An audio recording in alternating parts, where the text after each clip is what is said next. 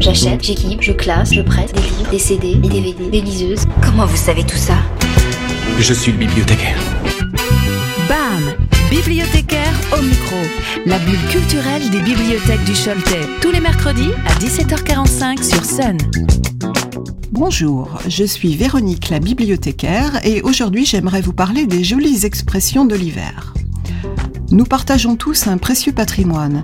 Une chose merveilleuse nous relie aux autres bipèdes de notre espèce, les mots. Ceux de notre belle langue française que les fâcheux disent moribonde alors qu'elle est en perpétuelle évolution. Alors que nous nous apprêtons à aborder avec plaisir, impatience ou crainte les fêtes de fin d'année, je vous propose un petit tour d'horizon des expressions liées aux festivités hivernales. J'en ai dissimulé, je vous l'accorde avec plus ou moins de bonheur, une trentaine dans mon texte. Je vous invite à les retrouver. À vous de jouer, c'est parti. Bon, rassurez-vous, nous n'allons pas y passer le réveillon. De toute façon, le temps qui m'est imparti fond comme neige au soleil. J'ai été bien prévenu, si j'abuse, je me ferai sonner les cloches. Lorsque l'on m'a demandé d'écrire cette chronique, j'ai tout de suite pressenti que ce n'était pas un cadeau et que je serais possiblement le dindon de la farce. Je me suis posé beaucoup de questions. Est-ce que le thème va plaire aux auditeurs? Resteront-ils de glace? Est-ce qu'ils ne vont pas m'habiller pour l'hiver? Mais passer sur Sun Radio, ça ne se refuse pas.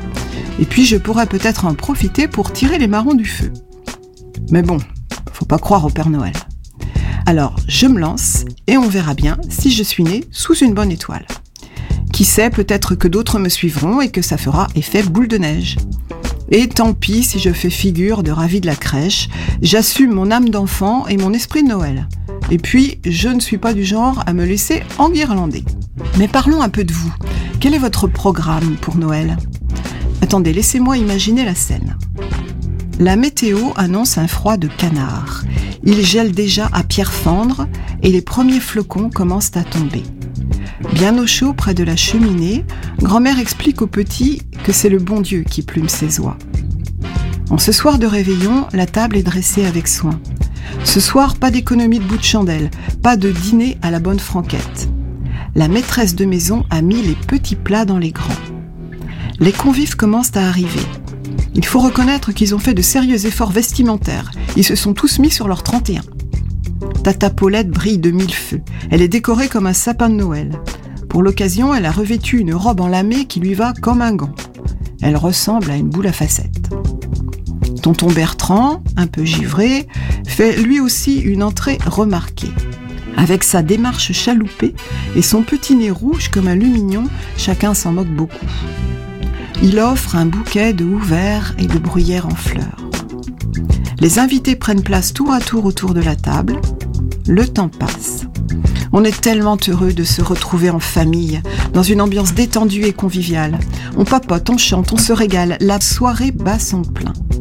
Jusqu'ici, on est parvenu à éviter les sujets qui fâchent. Et puis soudain, en fin de repas, alors que rien ne le laissait présager, le cousin Léon, qui n'a pas bu que de l'eau, fait une déclaration audacieuse et controversée. Alors c'est parti, chacun y va de son avis. Impossible d'entendre le même son de cloche. Le ton monte et les esprits s'échauffent jusqu'au point de non-retour. Un des oncles se prend un marron. Il voit 36 chandelles. Ça tourne mal. Ça commence à sentir le sapin. Pépé est dans ses petits souliers.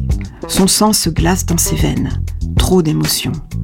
La main sur la poitrine, il est au bord du malaise. On se prend à penser qu'il ne passera pas l'hiver.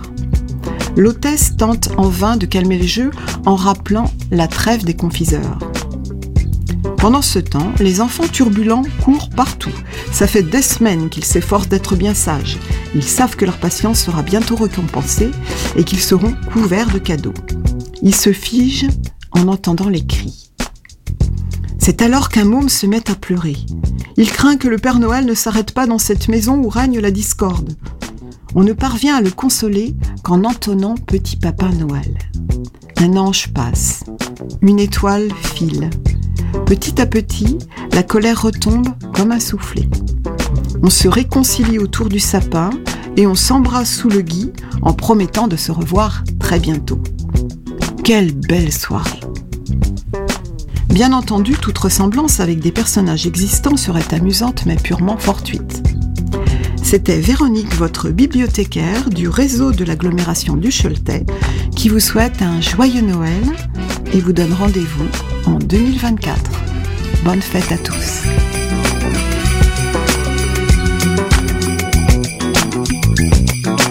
Retrouvez les coups de cœur des bibliothèques du Choletais en replay sur le sonunique.com et l'application MySon.